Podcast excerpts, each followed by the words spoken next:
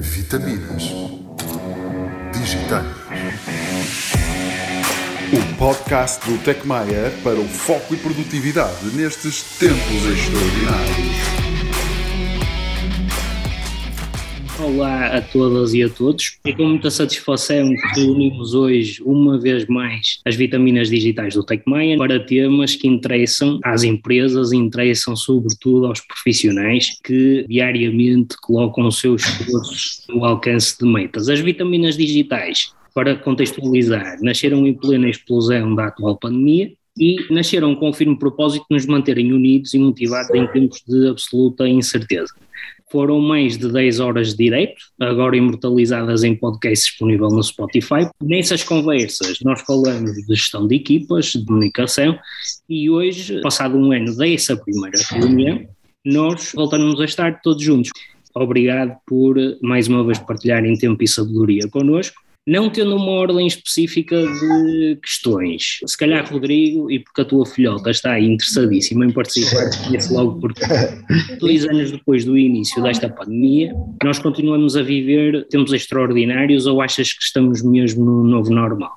Estamos em tempos extraordinários, num sentido que a gente está passando por um momento de mudança estrutural e transversal a todos os mercados. É muito interessante pelo seguinte: a última vez que uma mudança tão grande, talvez foi num período pós-guerra ou pós-crise do petróleo. Junto com a questão da pandemia que está vindo e mexendo desde mercado de trabalho, a parte da logística e tudo, também, junto com isso, a gente está tendo os primeiros ensaios com inteligência artificial, uma internet super rápida, que é o 5G. Tudo isso no momento que as empresas quebraram, então estão tendo aquisições ou seguraram o investimento e estão loucas para retomar o investimento para ter uma vantagem competitiva.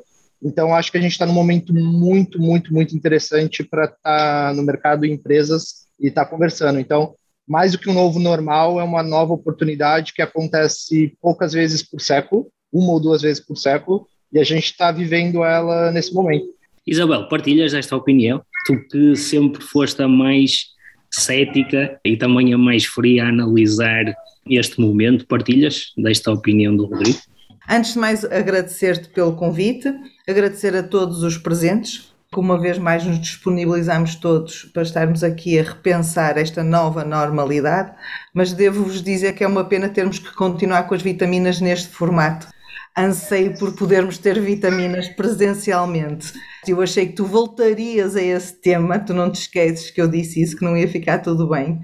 De facto, nós estamos naquilo que é uma nova normalidade, que eu acho que vai ser a nova normalidade durante muito tempo. Estamos todos cansados. volto a reafirmar isso, é um grande cansaço. Estamos sempre à espera de uma luz ao fundo do túnel quando na realidade, quando nós estamos a ver a luz ao fundo do túnel, temos uma nova variante. E a luz era dessa nova variante.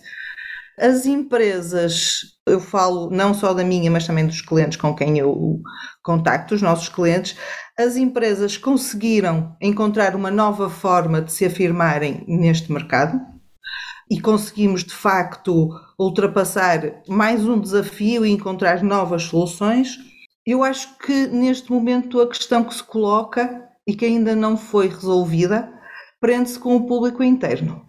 Neste momento nós temos as equipas que estavam habituadas a trabalhar no antigamente, presencialmente nos escritórios, que estão cansadas e que estão com vontade de voltar às rotinas de estarmos todos juntos, mas deparamos-nos também e isto é uma realidade que é transversal a várias pessoas com quem eu converso, com uma nova realidade. Quem começou a trabalhar já nesta época, portanto, ou seja, começa com a sua primeira experiência de trabalho em teletrabalho, quando há situações em que é possível não ser em teletrabalho, nós notamos algumas resistências, porque, pelo aquilo que nós nos vamos apercebendo, de certa forma, algumas pessoas tiveram como primeiro contacto de trabalho o estarem em casa e agora o saírem de casa está-lhes a ser difícil. E eu tenho falado nisso com vários empresários e é uma realidade de facto com a qual nós nos deparamos, porque temos que, por um lado, conseguir motivar as equipas que estão cansadas de estar em teletrabalho, porque estavam habituadas a estar num ambiente de escritório, a trabalhar presencialmente, a discutir as ideias no momento e é preciso motivá-las e conseguir contrariar este cansaço. Todos nós, empresas, vivemos da produtividade. As empresas não existem se não houver produtividade nos serviços, nos produtos que oferecem ao consumidor. E temos que, igualmente, pensar em estratégias que terão que ser completamente diferentes para esta nova realidade dos trabalhadores que arrancaram com a sua experiência profissional em teletrabalho e que demonstram algumas resistências quando se lhes pede para não ser em teletrabalho. Isabel, obrigado. Eu tenho a pessoa perfeita para continuar esta Perfeito. Parte. Foi tudo combinado. Ele ainda por cima está vestido desportivamente e, portanto, pode soar a responder a esta pergunta à vontade. Carlos Guimarães, bem-vindo. O que tens a dizer sobre esta observação da Isabel Martins? Primeiro agradecer a todos o convite, estamos aqui todos juntos. Fica já o convite para a próxima vez podemos fazer aqui na Adidas, no nosso espaço novo do Huddle, para estarmos todos juntos e fazermos as vitaminas a partir daí. Quando disseste perfeito, eu pensei mesmo que não era comigo, não é? Mas estás muito bondoso hoje, portanto agradeço-te. Aproveito. Aproveito hoje, não é? É interessante porque é algo claramente que nós estamos a falar, que é os novos profissionais, ou seja, os novos colegas que começaram a trabalhar durante a pandemia, para eles é um dado adquirido, não é? Portanto, a questão do teletrabalho, estão habituados a isso e como qualquer hábito, o quebrar esse hábito é complicado. E, portanto, concordo plenamente, é algo que nós estamos a olhar como empresas e nota-se a dificuldade da contratação, ou seja, essa inflexibilidade de que tem que ser 100% em casa, em que não se consegue convencer os colaboradores a virem ao escritório. Por trás está sempre a desculpa de que a pandemia ainda está aqui, não é? Portanto, os casos estão muito grandes, etc. Mas nós que gerimos empresas sabemos que isso é apenas um, um camuflar de uma vontade desses profissionais ficarem em casa. Temos também os outros que querem muito, muito vir, e então, nas semanas em que o governo decidiu ser teletrabalho obrigatório, tivemos pessoas muito mal em casa, que constantemente diziam, mas será que para a semana podemos ir, etc. Uma das coisas que eu queria trazer aqui também para reflexão é algo que nós também falámos da outra vez, que é a questão do cansaço. A Isabel falou sobre isso. Nós sentimos muito os colaboradores cansados. E é um cansaço emocional, né? fala-se no, no, mental health e tudo, mas, mas, há um cansaço emocional. E eu acho, isto é uma opinião muito pessoal, eu tive Covid há pouco tempo e estive em casa com os miúdos, e eh, portanto voltou aquela aquela rotina, aquele cansaço de quando nós estivemos fechados em casa a, março de 2020, foi? Certo. E uma das coisas que eu sinto nas conversas que tenho com as equipas é que em casa esse cansaço também está. E, portanto, muitas das perguntas que eu estou a fazer aos colaboradores e a muitos colegas com quem eu trabalho é o objetivo de ir para casa era suposto nós termos um work-life balance melhor, e o cansaço está lá quando estamos em casa. Eu sei que tem a ver com isto, estamos sempre de reunião em reunião, de Teams para Teams, de Zoom para. É? Mas, ou seja, o grande objetivo de nós nos sentirmos satisfeitos do ponto de vista profissional esbarra outra vez numa clivagem entre estar no escritório e estar em casa. E é a única pergunta que eu deixo, porque também não tenho solução ainda, é se realmente o 100% em casa será benéfico para todos nós no futuro pela questão do cansaço, porque a questão de trabalharmos sabemos que funciona, eu tenho a minha opinião que acho que a produtividade é afetada um bocadinho por isso, principalmente a criatividade também, mas fica esta ideia que eu acho que havia uma, um Eldorado que se queria alcançar com a trabalhar de casa e acho que não, não estou convencido que isso seja, tenha sido conseguido. Muito bem. Beatriz, saúde emocional é contigo. Tu é que és a expert destes assuntos Naturalmente, eu fui ouvir a conversa do ano passado, não fui ouvir as vitaminas individuais todas. Fiz isso para a conversa do ano passado, para esta, ouvi a conversa do ano passado. E, portanto, depois tenho uma pergunta individual dirigida propriamente a cada um, com base naquilo que nos deixaram o ano passado. E, de certa forma, vocês já estão a ir um bocadinho por aí, estão a tirar o tapete. Mas, Beatriz, tu concordas com o Carlos no sentido de que isto, afinal, tem muito pouco de benéfico? Para começar, queria agradecer-te, Manuel, pelo convite mais uma vez. É um prazer estar aqui. Também gostava que fosse ao vivo. Por isso, Carlos, aceito desde já o convite para ir aí rapidamente. Acho que é saudável e temos vontade e saudade de estarmos todos juntos. Também todas as outras vitaminas que se encontram aqui no painel. Tomem cada uma delas, tenho a certeza que sairemos todos muito mais saudáveis daqui. Em relação à tua pergunta, eu digamos que se calhar não sou o exemplo propriamente da pessoa comum. Porquê? Porque eu acho que sou uma pessoa diferente das outras no sentido em que eu não me faz uh, comichão nenhuma estar em casa. Eu estou bem em casa vários dias e, portanto, diferentemente das outras pessoas, se calhar tenho mais esta facilidade de poder estar em casa e de me sentir bem em casa. Claro que também gosto de sair e de comunicar com outras pessoas. Eu costumo dizer que às vezes estou em casa com a minha cadela quando os miúdos estão na escola, qualquer dia estou a ladrar. Mas obviamente que gosto de estar com outras pessoas e sinto falta disso de vez em quando. Mas gosto muito do meu cantinho e do meu tempo e do meu espaço. E, portanto, acho que, acima de tudo, concordo de alguma forma com o Carlos disse e com a Isabel também, e percebo perfeitamente, no geral, o que as pessoas sentem e que se sintam cansadas. É natural que assim seja, já passaram dois anos, embora para alguns possam ter passado com a sensação de passar mais rápido que outros, mas acho que sou um bocadinho mais otimista. Acho que não há situações ideais em termos gerais, isto porque somos todos diferentes. Como eu disse, eu habituei-me já antes da pandemia a trabalhar remotamente. Há pessoas que conseguem perfeitamente, outras que não é de todo para elas, e portanto acho que se calhar eventualmente um sistema híbrido seria o ideal, se é que há ideais, mas pelo menos seria a possibilidade de ter. Não existe o melhor dois mundos, mas temos aqui um, um misto em que as pessoas poderiam ter a possibilidade de estar em convívio com os outros no local de trabalho. O Carlos, como disse e muito bem, ajuda na criatividade, na troca de ideias, os tais brainstorming. E depois, quando as pessoas precisam, para aquelas que precisam, porque nem todas precisam, nem todas gostam, nem todas querem, poderiam continuar no espaço físico juntamente com outros. Quem quer vir para casa ou lhes dá mais jeito uma ou duas vezes por semana, não vejo mal nenhum nisso. Portanto, eu acho que é, é uma questão de haver flexibilidade de ambas as partes, tanto da parte do empregador como da parte do trabalhador, porque não somos todos iguais. Eu acho que a regra não deve ser fixa para todos, dentro da possibilidade também, porque há empresas que o seu trabalho não permite que haja trabalho remoto, naturalmente.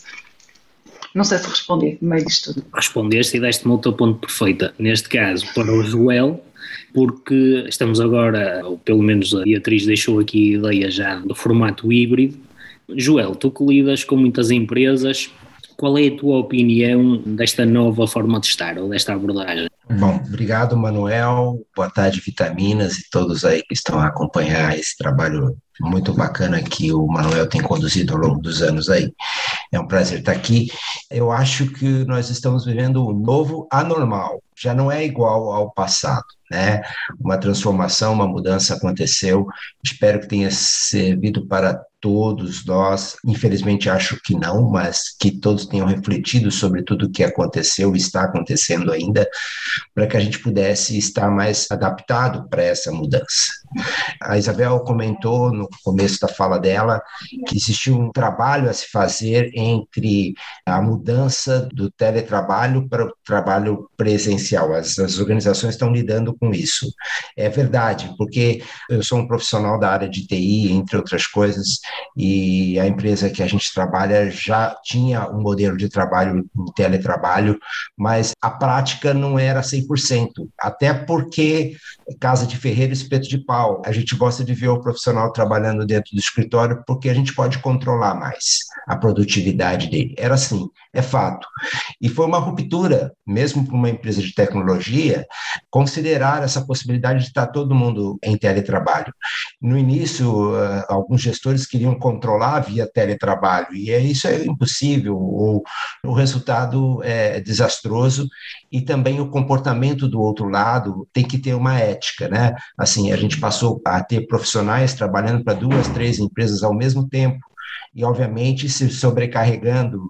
Se já há motivo para estar cansado, eu concordo com o Carlos, com um empregador ou com um trabalho, com uma tarefa, imagine com mais de um. É muito mais complicado. Então, a transição do teletrabalho forçado para a volta ao escritório também requer das empresas uma atenção especial.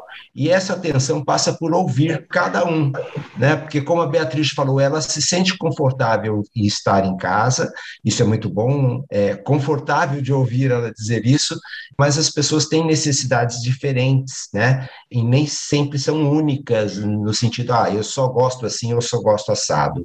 Existe o, o mix, né, o equilíbrio. Eu sempre falo falo isso, acho que falei na Vitaminas do ano passado, meu pai dizia uma frase, equilíbrio está no meio, Então, sempre o equilíbrio, o modelo híbrido, talvez seja aquilo que vai nos trazer mais conforto. E uma prática que eu tento fazer, é, quando eu digo tentar, é porque eu não consigo 100%, às vezes me pego sabotando a mim mesmo, né? mas é uma coisa que a gente tem que se treinar a fazer, é pensar em uma coisa só. Porque quando você está no escritório pensando no trabalho, ou está em casa só pensando no trabalho, as coisas ficam complicadas. Os pensamentos em excesso eles causam o estresse, o cansaço.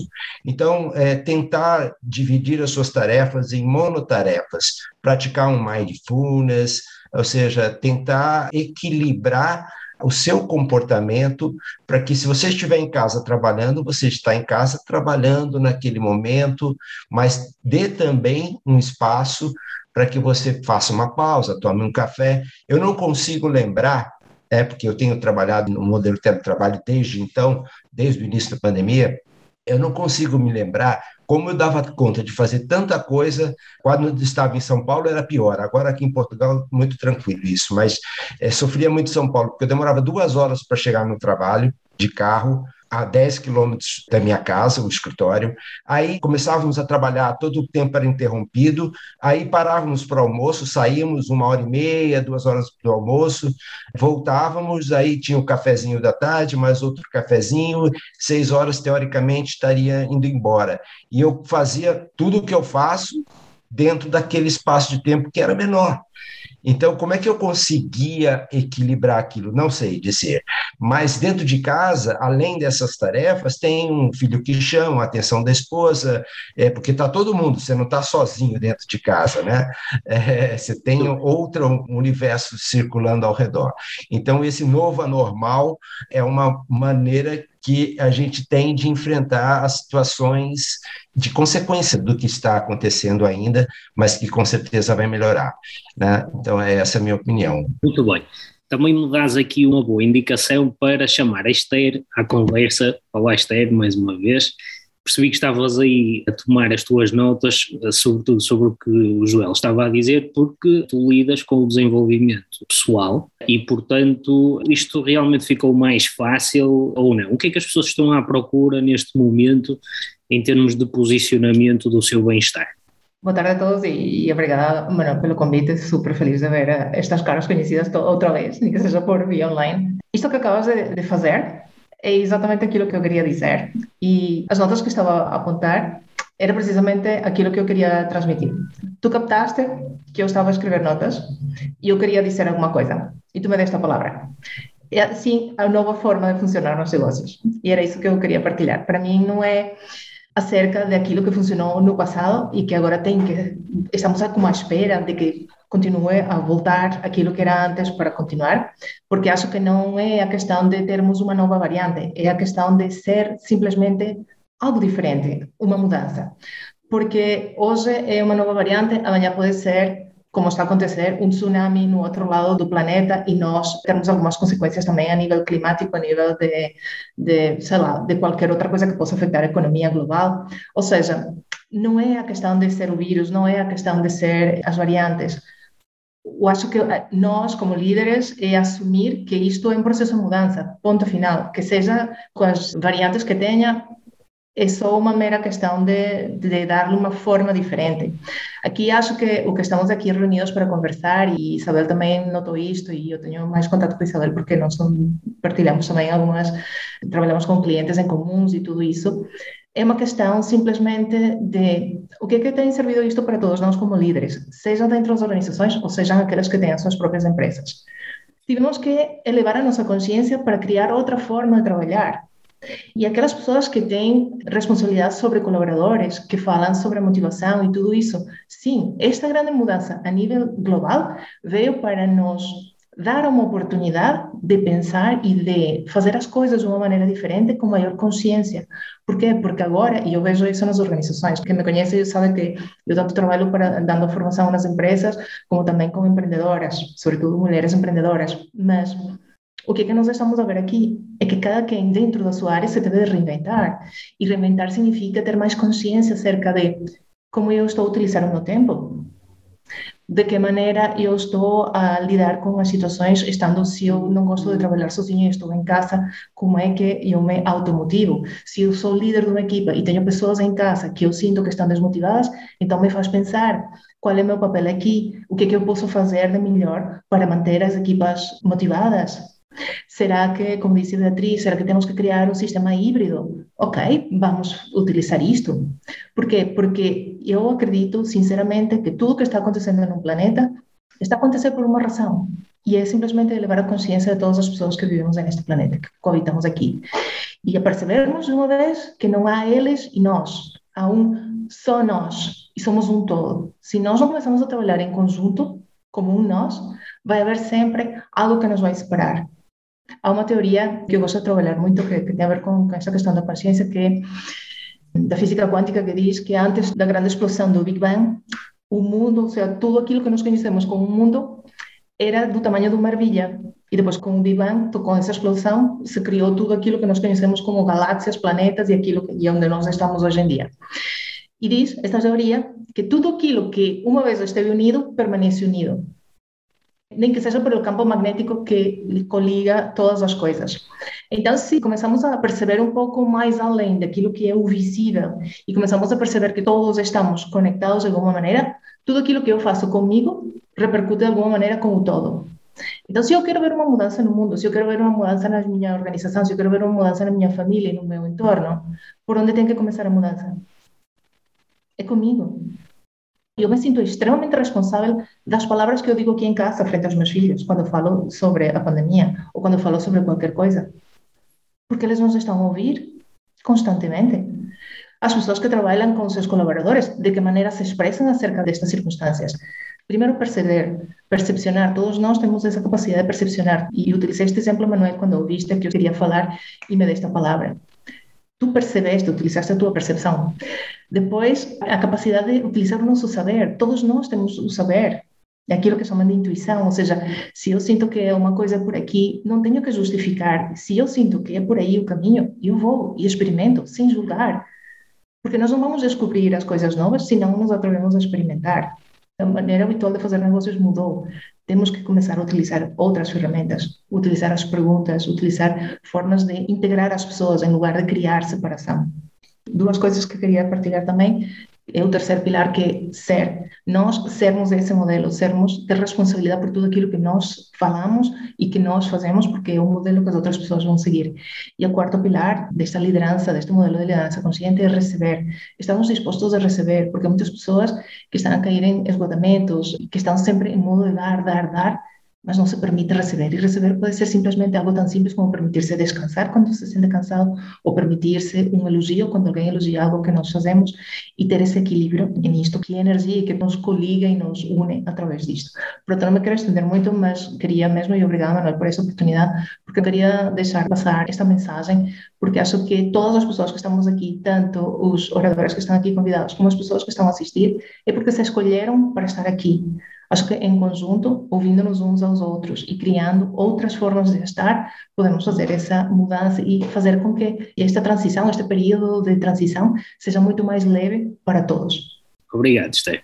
Entretanto, Diogo, estamos mesmo no novo normal ou continuamos em tempos extraordinários? Olá, antes de mais, obrigado Manuel por mais este convite, cumprimentar toda a gente, tanto os oradores como as pessoas que estão aqui a assistir eu acho que já não vale a pena estarmos a chamar novo normal, nós estamos a chamar novo normal há muito tempo. Eu acho que já não é novo, é esta a realidade e ponto. É assim que eu tenho que me adaptar.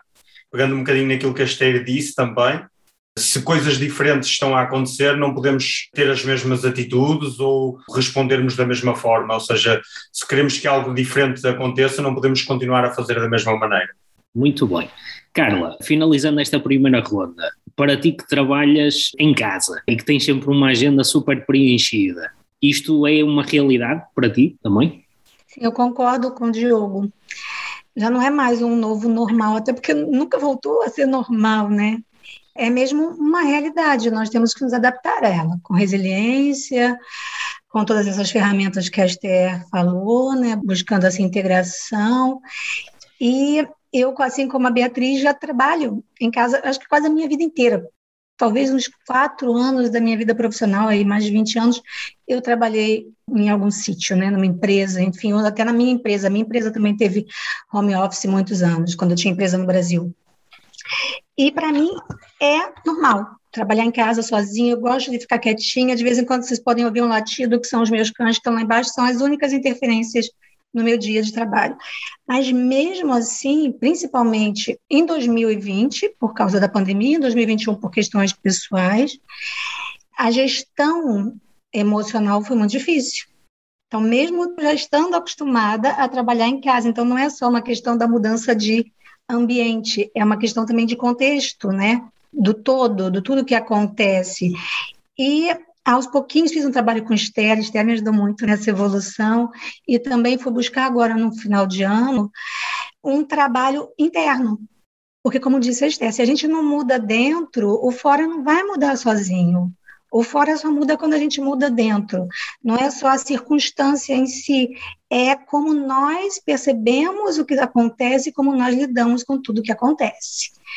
Então, buscar essa pacificação interna, eu acho que é fundamental nessa consciência. E no meu caso é uma autogestão, é uma autoliderança o tempo todo. E agora em novembro eu tive uma baixa de motivação, minha motivação estava assim, ela assim, eu falei, agora sou eu comigo mesma. Eu não tenho eu não tenho um, um RH para mim. Vamos lá, Carla, vamos lá, né? Eu não tenho ninguém, assim, não tenho equipa. Eu falei, então vou voltar para dentro. Né, isso que a Esther também falou, é o momento de se permitir descansar, é o momento de se permitir parar, é o momento de se permitir até desistir. Né? Eu tive uma pessoa que falou, Carla, você nunca desiste de nada? É, acho que eu preciso desistir de algumas coisas e desmontar um pouco as nossas estruturas, porque fora já mudou tudo. Se a gente não desmonta um pouco as nossas estruturas internas, a gente vai sofrer muito ainda, né? E nas empresas ainda muito mais complexo, porque eu aqui estou lidando só com a minha realidade. Nas empresas são muitas pessoas, muito. cada uma com uma realidade, cada uma com uma situação, cada uma com um gosto. É muito complexo. Então, aqui eu coloquei isso, né? Da gestão das emoções. Para mim foi muito importante é uma nova realidade e eu só comecei a lidar melhor com isso quando eu comecei a tentar gerir melhor as minhas emoções, perceber, tentar deixar fluir um pouco mais e abandonar um pouquinho o controle, porque eu sou uma pessoa extremamente controladora. No meu caso, como eu não tenho equipe, o controle é comigo mesma, aí vem tudo para dentro, né? Bum, a pessoa explode assim. Então, é tentar usar um pouco mais da percepção, para onde é que as coisas estão fluindo melhor? Para onde é que o meu negócio pode fluir com menos esforço, com mais facilidade, ao mesmo tempo servindo mais e melhor a quem está do outro lado. Então, assim, é uma perspectiva diferente, né? Eu não estou numa empresa, não estou num contexto empresarial, embora tenha contato com executivos e com pessoas que estão aí nas empresas e que trazem essa realidade aqui mas o que eu percebi é que a gente tem que navegar um pouquinho e não ir se chocar contra as ondas. É isso que eu estou trazendo. Assim, a minha vitamina de 2022 é fluir mais, é tentar ser um pouco mais suave. E isso tem feito um bem muito fantástico e, inclusive, está influenciando no trabalho. Os resultados estão aparecendo com muito mais facilidade. Muito bem. Já foste adiantando o meu último pedido ao grupo, que era o que é que acrescentariam às ideias que lançaram em 2022, mas depois lá voltarás. Agora, e eu vou ser mesmo muito rígido, vou dar dois minutos a cada um, vou colocar uma pergunta com base no que vocês nos deixaram em 2021, na primeira conversa coletiva. Isabel, voltando a ti, e tu já de certa forma abordaste isso no início, mas disseste-nos em 2021 continua a ser difícil exigir produtividade e motivação aos colaboradores neste regime híbrido já foste adiantando e, portanto, mantens.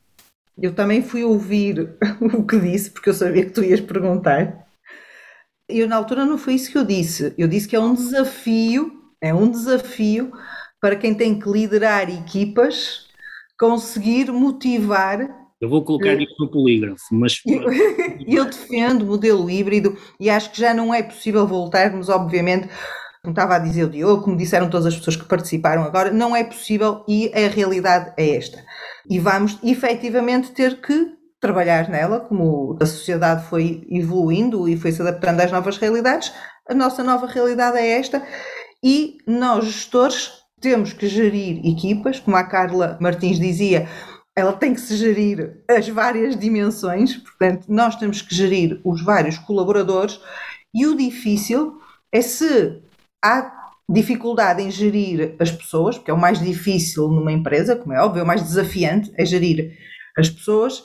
O certo é que neste momento nós temos que dividir as equipas e temos que dividir as equipas entre as pessoas que já estavam habituadas a trabalhar em teletrabalho, naturalmente, e que faziam isso quando era necessário e que de um momento para outro passou a ser a única forma que tinham de trabalhar. Fomos todos para casa em março, a 13 de março de 2020, e equipas que estavam sempre em contacto umas com as outras passaram a estar isoladas. E nós, líderes, questionávamos como é que eu vou motivar Agora eu não estou com a equipa no escritório, mas eu tenho que manter a motivação, a saúde, a felicidade no trabalho, mesmo estando à distância. E nessa primeira fase as coisas correram bem. Aliás, até foi dado nota aqui, quer na primeira vitamina, quer na segunda, a produtividade e criatividade das equipas não diminuiu. No nosso caso, não diminuiu. Conseguíamos, mesmo assim, encontrar formas de nos juntarmos através destas plataformas e, portanto, conseguimos que a produtividade e a criatividade não tivesse diminuído. Agora cresce um novo desafio, é que já passou tanto tempo e felizmente as empresas crescem e felizmente as empresas têm que contratar novos elementos e o novo desafio é como é que eu vou passar aos novos elementos a cultura da empresa, os princípios da empresa, a felicidade que é trabalharmos todos juntos quando essas pessoas entram para a empresa e estão cada uma no seu quadrado. Muito bem. Carlos, mantens que personalizar, de certa forma individualizar, mas sobretudo personalizar a gestão das equipas é a melhor estratégia? Sim, primeiro obrigado por teres ido ouvir, que eu não, tive, não consegui. Portanto, Ossos do ofício confio em ti 100%. Acho que sim, acho que voltar um bocadinho atrás em algumas coisas que foram ditas. É, o João falou na transformação e se todos aprendemos com isso ou não. Acho que precisamos de, de perceber que é uma, é uma viagem, não é? Estamos todos juntos nisto. Temos que continuar a tomar conta uns dos outros. E pegando um bocadinho também no que a Isabel disse, temos que hoje em dia cultivar uma liderança inclusiva, ou seja, já o fazíamos no passado todos juntos, mas agora é uma liderança inclusiva do ponto de vista de temos pessoas a trabalhar em casa, temos pessoas a trabalhar no escritório. Portanto, como é que nós conseguimos manter essa conexão? Porque normalmente o líder, se estiver no escritório, tem a tendência de não dar tanta atenção às pessoas que estão em casa. Portanto, isso é algo que é um esforço que os líderes têm de fazer. E voltando à questão essencial, que é tem que haver uma flexibilidade hoje das empresas para permitir também essa inclusividade e os diferentes pensamentos, que para mim é sempre o mais importante, e para isso é preciso essa personalização. É preciso perceber o que cada um, como a Beatriz estava a dizer, o que é que é importante para cada um, não é? Como é que nós conseguimos motivar as pessoas? Para mim, continua a ser a questão da cultura das empresas, a cultura dos líderes, das pessoas, o tomarmos todos conta uns dos outros, sempre do ponto de vista inclusivo, outra vez, e, nunca nos esquecermos que as pessoas têm a sua vida e isso tem que estar ligado com a realização profissional. Portanto, mantenho, acho que essa personalização é super importante e cabe aos líderes e às equipas encontrar esse caminho nesta transformação que tivemos todos e não querendo repetir, acho que a flexibilidade é o importante. Eu acho que os colaboradores muitas vezes, quando falam connosco, nem sempre é eu quero estar em casa dois dias ou quero estar em casa um dia, eu quero decidir o que é que eu posso fazer, ok? Portanto, as empresas ainda estão muito rígidas nessa questão do são dois dias, três dias, são 100%, é, eh, entram ao meio-dia, não entram às 11, portanto, o que os colaboradores querem é ter essa flexibilidade e eu acho que se não conseguirmos chegar a esse ponto de flexibilidade, este cansaço vai se manter, o cansaço dos líderes e o cansaço dos nossos colaboradores. Muito bem. Beatriz, tu há um ano disseste repetidamente na conversa que as organizações tinham que investir realmente na saúde emocional. Isso aconteceu ou não, da tua experiência profissional? Eu acho que houve um bocadinho de tudo. Eu acho que houve hum, organizações que perceberam realmente que era preciso esse investimento e que isso não era uma perda de tempo, era efetivamente um investimento e que isso teria lucro a longo, médio curto prazo até, e outras que, que não, mas uh, acho que a vida vai acabar por fazer essa triagem e obviamente que as empresas têm os seus critérios para procurar colaboradores, mas acho que ouve-se muito dizer hoje, e eu acredito, e sou de, dessa opinião, que mais do que nunca estamos numa época em que são até os colaboradores que escolhem as empresas. As pessoas investigam muito, escolhem para onde querem trabalhar, fazem o seu trabalho de casa, ou pelo menos deveriam fazer o seu trabalho de casa, tentam perceber se há um match entre as culturas e os valores deles próprios com os da empresa para a qual estão a candidatar, e especialmente estas novas gerações, estas novas gerações que, como a Isabel estava a dizer, se não estão em erro, começaram agora a trabalhar nos primeiros empregos já em teletrabalho. Esta manhã li assim um bocado atravessado, não estava assim com muito tempo, mas guardei para ler mais tarde, um artigo chamado A Quinta Revolução Industrial, aconselho-vos a ler, e achei interessante porque realmente dizia que hoje em dia os jovens que procuram os primeiros empregos procuram mais do que nunca essa flexibilidade e se calhar são mais talvez empreendedores do que têm o objetivo de trabalhar numa empresa. E, portanto, acho que mais do que nunca é preciso efetivamente haver essa flexibilidade, porque se não houver, as pessoas começam a divergir para outras organizações que oferecem essa flexibilidade. É difícil esta adaptação, sem dúvida, mas hum, se não nos adaptarmos, se não oferecermos aquilo que as pessoas querem, se calhar vamos perder colaboradores, ou pelo menos vamos ficar com aqueles que pensam, se calhar, de forma mais tradicional e que não se adaptam tão facilmente aos novos tempos.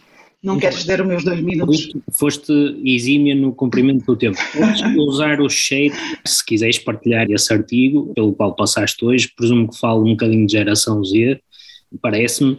Mas, entretanto, Rodrigo, fala-se da Great Resignation, mas tu há um ano, isto falando um bocadinho também desta introdução Sim. que a Beatriz fez, da necessidade que as empresas têm em se promoverem cada vez mais como marcas empregadoras. Tu falavas há um ano da necessidade das empresas em refundarem as suas estruturas. São estas as tuas palavras. Sem dúvida. E que aquelas que o conseguissem fazer, que se iam adaptar e sair melhor desta pandemia. Continua a ser assim? Como é que isto evoluiu?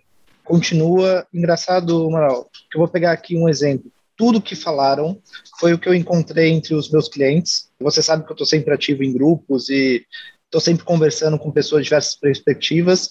E nos meus clientes, vou fazer uma analogia aqui. O que, que a gente vivia, porque a gente está falando basicamente da relação com liderança, certo? E com crise. Então, o que, que é liderança em tempos de crise?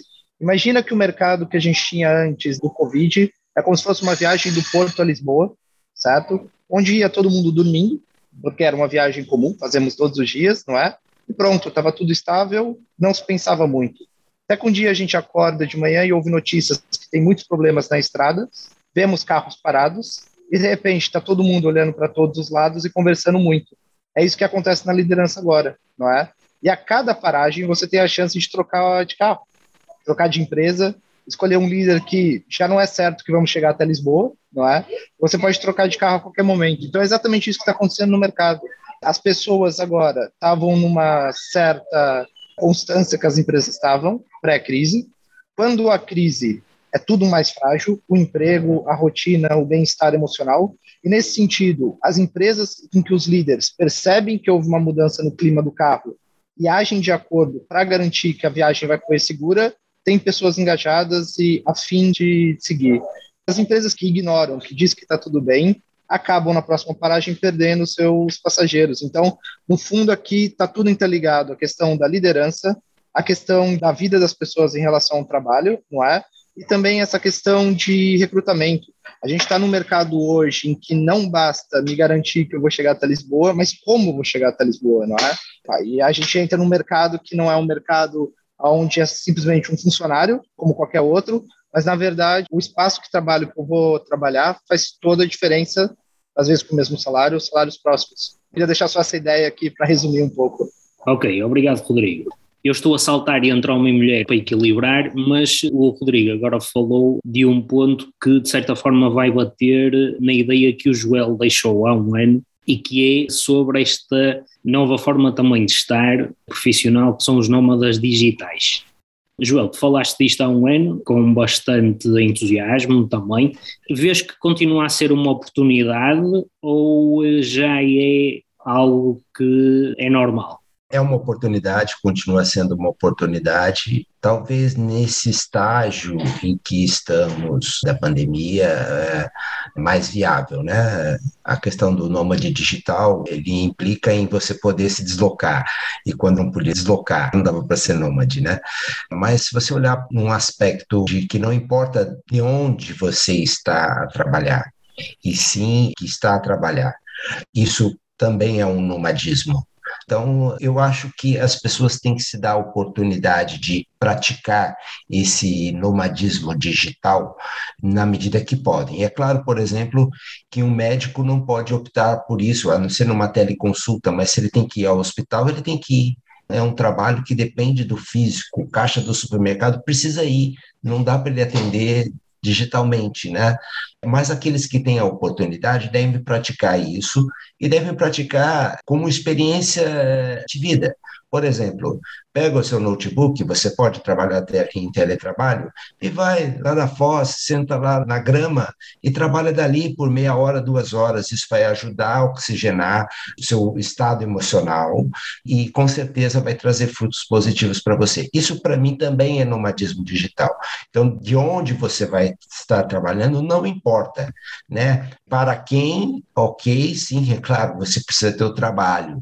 E para onde também não importa se é para o Brasil, se é para a Índia, se é para os Estados Unidos, para Portugal, para a Espanha, isso também não importa, desde que você consiga equilibrar os seus horários, o seu dia, com as atividades, com seus compromissos, com aquilo que você tem que fazer. Então, eu acho que o nomadismo digital, ele continua a ser uma oportunidade, talvez diferente, não só para cultuar aquela ideia de ah, eu vou trabalhar na Tailândia lá para o Brasil, né? Porque é legal, vou sentar na beira da praia e trabalhar lá da Tailândia para o Brasil. Não, não é só com esse glamour, uhum. mas pelo fato de você poder trabalhar onde você quiser, fazer o que a gente quer é a melhor maneira de buscar a saúde mental. Obrigado, João. Esther, voltando a ti, há pouco já foste falando novamente da liderança consciente e era exatamente disso que falavas também há um ano. A questão que te deixo agora é como é que viste na prática esse conceito. Te posso dar um exemplo que é bem prático e muito resumidamente. Eu tenho um cliente que é uma empresa e o líder da empresa decidiu apostar neste último ano precisamente para darle ese apoio emocional aos colaboradores em informações eh, que tinham a ver com a temática que eu trabalho, mas muito direcionado para cada uma das funções que eles estão a fazer. E foi um trabalho que foi desenvolvido ao longo de todo o ano passado, ainda continua a desenvolver-se agora, portanto, é uma cadência mensal que estamos a fazer, é um programa para toda a empresa. Uhum. E ela, nestes dias, me comentava, juntamente com a diretora comercial da empresa, me disse: Esta a equipa é outra. E eu digo: Não, a equipa é a mesma quem é que mudou? Foi o líder. E isso é um exemplo de liderança consciente. Ele teve a visão de, ok, estamos nesta pandemia, houve muitas pessoas que tiveram que trabalhar a casa, são pessoas que estavam acostumadas a trabalhar no terreno, na rua, e que fechadas em casa não fazia nenhum sentido para eles. E ele contornou a situação. Acho que liderança consciente, se queres um exemplo prático deste conceito, é que outras opções eu tenho aqui em lugar de estar em modo de resistência, que isso nos desgasta emocionalmente e nos cansa, é, que oportunidade eu tenho aqui? Porque a melhor coisa que ele pode ver é que equipa se veja outra, mas são as mesmas pessoas. O que mudou foi a atitude que estava no ambiente na empresa. E veio de onde? Dele como líder. E aí está um dos pilares do ser. Ele primeiro se transformou ele primeiro foi aquilo que ele queria ver nos outros. E a partir daí, do seu processo, começou, atuou como em cadeia. Primeiro com todos os líderes da equipa, com todos os diretores, e esses líderes transmitiram isto às suas equipas. Portanto, é tão simples como isso. Basta que a pessoa que está na cabeça tome consciência de que oportunidades eu tenho aqui, que outras formas de fazer isto, o que é que esta situação requer. É uma das perguntas que eu utilizo muito. O que é que esta situação requer? O que é que esta pessoa precisa de ouvir? É o meu maior exemplo. Muito bem, obrigado. Diogo, há um ano andamos ali a perceber se a estratégia deve sofrer alterações ou não. A questão que te deixo é: a lealdade a ela foi fundamental ou é fundamental nestes avanços e recuos do contexto externo? A lealdade à estratégia é porque eu acho que não se deve mudar a estratégia.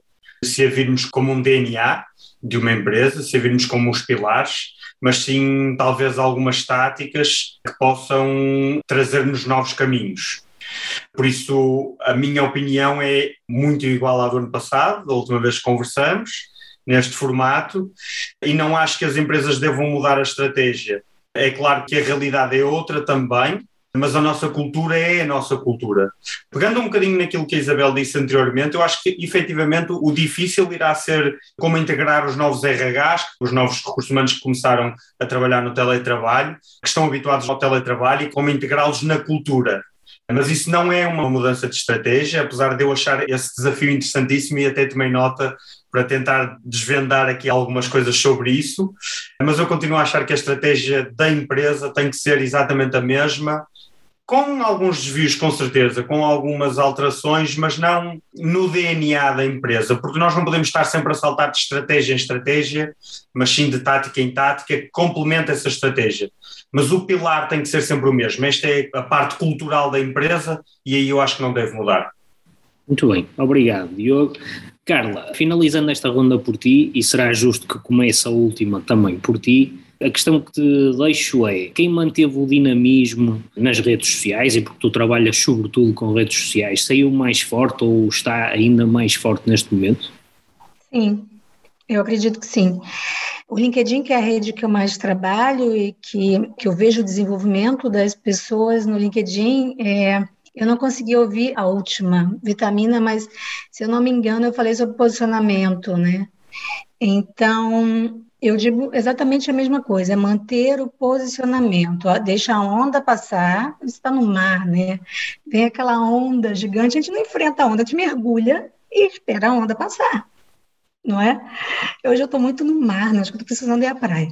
Então, então quem se manteve ali, fincou o pé e manteve o posicionamento e continuou a trabalhar o seu posicionamento, e não só o posicionamento, continuou a trabalhar os seus relacionamentos, conseguiu se manter, né?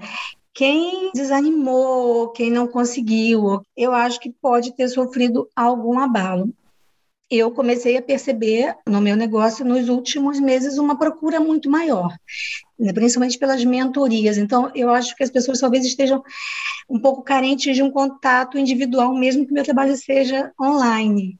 Uhum. Então, então, eles estão cada vez mais procurando esse posicionamento no LinkedIn. Pessoas que não davam a mínima para o LinkedIn estão buscando cada vez mais, percebendo essa importância. Então, assim como o Diogo, eu não mudo nada. É posicionamento, posicionamento, posicionamento no longo prazo é o que vai dar resultado. Muito bem. Obrigado a todos. Cumprimos praticamente todos os dois minutos a cada um. Carla, mantendo-me em ti, uma última questão. Mantens as dicas de há um ano, falaste agora posicionamento, posicionamento, posicionamento, ou então deixa-nos algo que tenhas gostado de ler, de ouvir, de ver nos últimos 12 meses, aquilo que mais te marcou. E esta pergunta vai ser válida para todos. Eu acho que, que me marcou muito nos últimos 12 meses, talvez tenha sido é manter a nossa essência, né? O que, que é mesmo importante, tentar sempre lembrar o que, que é de fato importante. Isabel sorriu, Isabel sorriu. Não é, Isabel? E, e manter o foco que eu acho que o cansaço, a dificuldade de lidar com as nossas emoções também, elas aparecem muito quando nós não estamos focados naquilo que realmente é importante, né? Então, em alguns momentos a gente vai perceber, eu estou fazendo tudo isso aqui para quê? Então, será que é hora de mudar, mudar de empresa, mudar de, de trabalho, deixar de ser consultora de LinkedIn, fazer outra coisa qualquer, tirar um ano sabático? Então, eu acho que, que ter essa clareza no que, que nós queremos de verdade e qual vai ser o nosso foco né, profissional, que a gente passa uma parte do dia trabalhando, eu acho que isso foi uma coisa muito importante para mim nos últimos 12 meses um livro que mais tenha marcado nos últimos 12 meses? Olha, nos últimos 12 meses eu li muita ficção. Eu cansei um pouco dos livros técnicos e passei a invadir a estante do meu marido, que tem milhões de livros de ficção. Obrigado por não teres vergonha de dizer a coisa dessa forma. Eu, às vezes, nem sempre tenho o apoio de dizer que cansa-me ler livros técnicos. Só livros técnicos o tempo todo, né? Eu cansei um pouco, aí eu fui para ficção. E tem um livro maravilhoso que se chama Biblioteca da Meia-Noite, eu sou péssima para nomes, não vou lembrar o nome do autor, mas que ele fala das decisões que nós tomamos na vida e como cada decisão vai dar um resultado. Então, assim, leiam, é, é, um livro fantástico. É ficção, mas eu acho que é algo que a gente pode levar para todos os âmbitos da vida. Muito bem. Carlos, dicas ou dica podes deixar e aquilo que mais te marcou nos últimos 12 meses, livro, filme? Sim, vou também a ser o mais honesto possível. Eu nos últimos seis meses não paguei num livro porque estava muito, muito cansado de ler. Não sei se alguma vez aconteceu a alguém. Há aqui uma uh, tendência, há aqui uma tendência. É, muito cansado de ler, num, até uns livros técnicos de gestão de equipas e essas coisas que eu adoro ler. Peguei num ou noutro que já reli para ler umas coisas e refrescar-me um bocadinho, mas uh, não. Passei mais tempo a recuperar da minha lesão e a fazer fisioterapia, dei mais tempo a isso. Eu tive uma lesão no, no joelho, no ligamento cruzado anterior, como tu sabes, eu adoro fazer desporto, portanto este tempo foi um tempo também de reflexão e de tratar um bocadinho de mim uhum. e foi isso que eu fiz nos últimos seis meses e é isso que eu também gostaria de deixar uh, aos nossos colegas que nos ouvem. Tratem de vocês, que eu acho que é importante, principalmente nos últimos dois anos, voltando à questão da transformação, é importante olharmos para nós, para os que nos rodeiam e voltar às coisas básicas, que para mim foi, por exemplo, começar a levar os meus filhos outra vez à escola de manhã, não facilitar nesse compromisso, e claro, voltei a viajar outra vez, portanto as coisas voltaram a animar, mas tratar de nós e dos nossos acho que é importante para conseguirmos estarmos eh, mentalmente mais saudáveis. Obrigado. Isabel, agora pergunto a ti. Que dica e que livro, filme? A minha dica, sem dúvida, continua a ser uh, que já deixei o, o, ano passado, na última vitamina, porque ainda não encontrei essa solução e a Esther sabem que não, me tenta ajudar. Um, todos nós temos o mantra de que não podemos parar, não podemos parar, não podemos parar, mas temos que perceber que temos de aprender a descansar. E isso acaba por ser sempre é a dica que eu deixo para 2022 e acho que é comum a todos os que estamos aqui presentes, porque é tão fácil começar a trabalhar e não saber quando é que devemos parar, porque felizmente o trabalho corre e temos que aprender a saber descansar. Livros, não vou recomendar nenhum livro técnico, porque ainda bem que duas pessoas antes me deixaram à vontade, também me cansei de ler. E para descansar, de facto, o livro que ainda estou a acabar de ler é a propósito de nada a autobiografia do Woody Allen. Okay. Uh, filme, recomendo um filme interessante, que também foi uma surpresa para mim, mas vi um filme indiano que recomendo vivamente, que se chama A Lancheira. A Lancheira. E que é, delicioso. Muito bem, fica a dica. Obrigado, Isabel. E agora, fazendo pim-pam-pum, vou ao Joel. Joel, muito rápido, uma dica e também aquilo que mais te marcou nos últimos 12 meses, de livros, filmes. Manuel, a dica é talvez a coisa mais difícil para a gente dar, né? Se dica fosse bom, a gente vendia. Não dava, né? Mas assim, vou dar uma. Podemos parar, sim. Temos que parar temos que fazer coisas para nós mesmos, como não sei se essa analogia foi usada por alguém aqui das vitaminas num outro evento ou se eu ouvi em algum lugar, não é minha, mas aquelas instruções no avião de que quando cair a máscara, ponha primeiro em você para depois colocar no outro, é mais ou menos isso, olhe primeiro você. Se você estiver bem, se você conseguir ficar bem, você consegue ajudar o outro. Sem isso, você não vai conseguir ajudar. E assim, eu leio bastante, entre muitas coisas, mas o que é um livro antigo, não é um livro novo, eu já tinha passado por ele na minha mão e agora estou a ler novamente, que é O Poder do Subconsciente de Joseph Murphy. É uma leitura que me interessa, algo que mostra que a gente é responsável por aquilo que a gente tem. E o nosso subconsciente é muito poderoso em relação a construir a nossa realidade. É bom aprender um pouco com ele. Obrigado, João. Beatriz. Ora bem, eu não podia concordar mais com o Carlos e agora também com o João. Acho que devemos mais do que nunca olhar para nós, sermos um bocadinho egoístas, se calhar, aprender a dizer que não, que acho que é uma coisa que todos temos muita dificuldade, queremos sempre dizer que sim, agradar a todos, mas não, está na hora de dizer que não a certas coisas.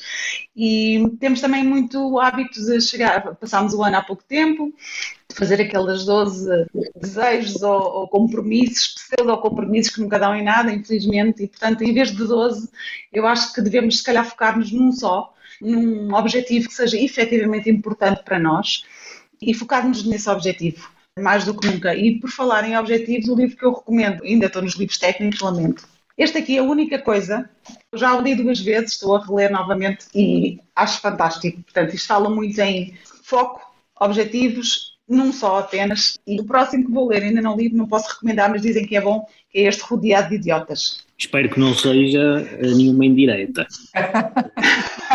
é que eu fico logo sensível com essas coisas. Peço desculpas, não, não, claro que não. Estou a brincar contigo. Olha, podia-te deixar no chat também essas duas dicas. Ok. Entretanto, Diogo, Eu tenho gostado de ouvir as pessoas a dizerem que podemos parar um bocadinho para pensar e fazermos uma coisa de cada vez. Sei que há uns anos o termo ser multitasking era giro e engraçado de o preferir e dizer. Eu não quero ser multitasking. Eu quero manter o foco em uma coisa de cada vez e se eu puder dividir em pequenos objetivos, tanto melhor. Basicamente é isto que eu também aprendi para parar. Em relação aos livros, felizmente ou infelizmente, eu só leio livros de técnicos, ainda não passei para a parte de ficção, mas acredito que um dia possa chegar lá. Mas mesmo dentro dos livros técnicos, eu vou encontrando ou vou tentando encontrar alguns paralelismos, se calhar com a realidade pessoal, com alguma psicologia também, e isso está-me a demonstrar também outros interesses e a aprender a levar as coisas com mais calma. Sete Hábitos de Pessoas Altamente Eficazes é um livro mais do que provavelmente conhecido entre todos. o Carlos validou. Obrigado, Carlos. Afinal, continua a ler livros técnicos, ou já leu? Sim, já o leu, já o leu com certeza. Desculpa interromper, Diogo, é o, é o meu livro favorito. Pronto. Pronto, ok. E dentro disso eu acho que, pronto, então é mais este tipo de livro que eu estou à procura de ler. E deixo outra referência só de bom a excelente, de Jim Collins, que apesar de ser também um livro técnico, existe muita questão de liderança e muita questão cultural e muita relação com pessoas, mais do que o negócio em si, mais do que o dinheiro ou o retorno do negócio em si. Há muito mais retorno do que isso. Como a Esther disse, ainda hoje é preciso pensarmos que não estamos aqui só para um motivo e repensarmos todos os nossos motivos, mesmo as empresas procurando, óbvio, quererem faturar mais e, e, vender mais. Acho que acima de tudo isso, e eu espero que esta pandemia tenha, que nos tenha trazido esse ensinamento também, as relações com as pessoas, e Jim Collins ensina também um bocadinho isso e fala bem disso no livro. Por isso, vou manter nos livros técnicos até que a ficção me traga também este tipo de alegrias. Deveria existir um livro técnico sobre ler livros técnicos. Sim, acredito que sim. Esther, para finalizar. Um, muito rapidamente, eu já deixei o meu livro, o melhor que já li nos últimos tempos, já vou pela segunda ou terceira vez que estou a ler porque tem tanta informação e tão, tão interessante que, que me apaixona, é A Matriz Divina, que como, explica como estamos todos, explica aquilo que eu falei da, da teoria do Big Bang e, e como todos nós estamos interligados e como nós funcionamos, e explica como 98% das coisas que nós pensamos e sentimos ou temos ideias eh, nem sequer são nossas, só 2%. Aliás, isso vem do nosso ADN, apenas 2% da matéria proteica que recebemos do pai e da mãe, só 2% é matéria. O resto é aquilo que se chama junk DNA, é espaço. E por isso nós somos muitas vezes sujeitos a tudo aquilo que acontece ao nosso redor. Às vezes estamos a funcionar e a tomar decisões a partir daquilo que compramos como ideias de outras pessoas, pensando que são nossas e não são. Portanto, deixo aqui um desafio é ver qual é esse 2% que é realmente a tua essência. Aliás, hoje à noite eu vou, vou falar na minha matéria sobre esse tema, eh, que é despertar este 2022 com a nossa verdadeira essência.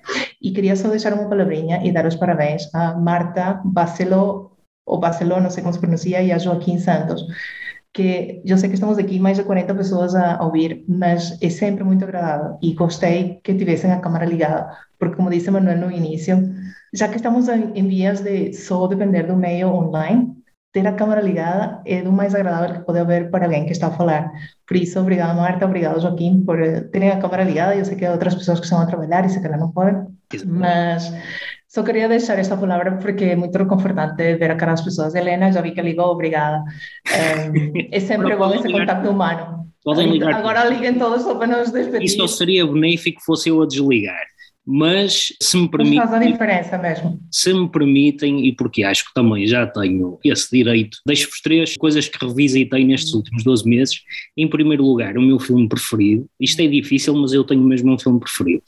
E que é bastante conhecido, se chama Jerry Maguire. E está lá tudo: gratidão, reconhecimento, irreverência, sobrevivência, espírito de equipa, lealdade, está lá tudo. É um filme absolutamente divinal para mim.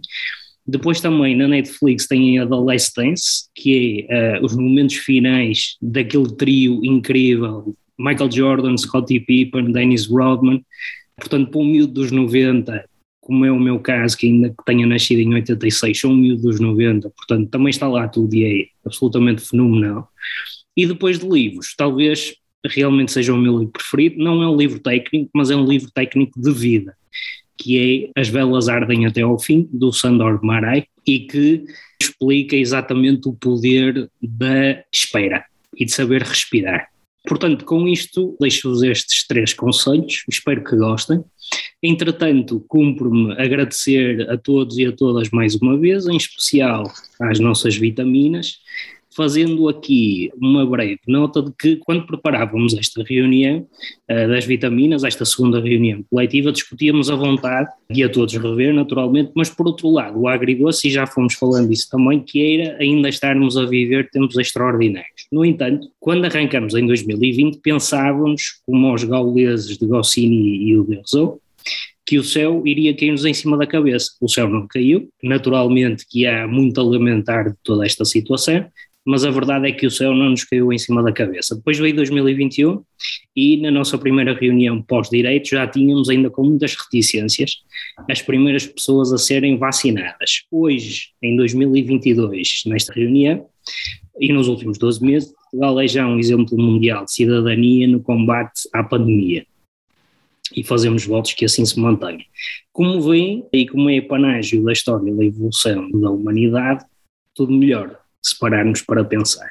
Portanto, Diogo, Rodrigo, que entretanto teve que sair, Beatriz, Carlos, Joel, Esther, Carla e Isabel, e em especial a todos e a todos que nos acompanham nestes conteúdos, muito obrigado mais uma vez. Até breve. Votos de toda a saúde e maior sucesso. Nós vamos voltar a encontrar-nos, tenho a certeza. É com muito prazer e com muito carinho que os voltei a ter aqui. E um grande abraço e um grande beijinho. Obrigado. E um bom ano para todos. Obrigado, bom, bom ano. Obrigada. Beijinho, obrigada. Obrigado. Até breve. Vitaminas digitais. O podcast do Tecmaia para o foco e produtividade nestes tempos extraordinários.